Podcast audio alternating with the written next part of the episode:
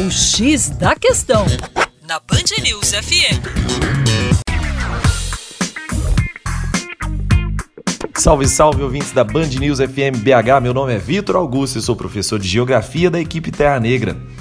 Deixa eu te perguntar uma coisa. Por um acaso, onde você está aí, dá para você ver por uma janela, ou se você estiver na rua, no período diurno, você consegue enxergar alguma projeção de sombra? Pois é, vocês sabem por que, que a sombra acontece? A projeção de sombra sempre ocorre no sentido contrário da chegada e da recepção da radiação solar. Sendo que, de manhã, como o Sol nasce no leste, a minha sombra tende a ir para o oeste.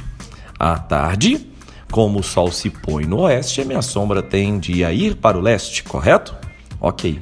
Portanto, ao meio-dia, nós podemos ter aqui em Belo Horizonte um fenômeno chamado Sol a Pino.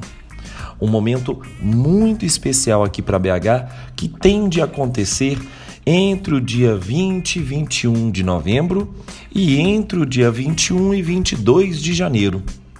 Olha que interessante.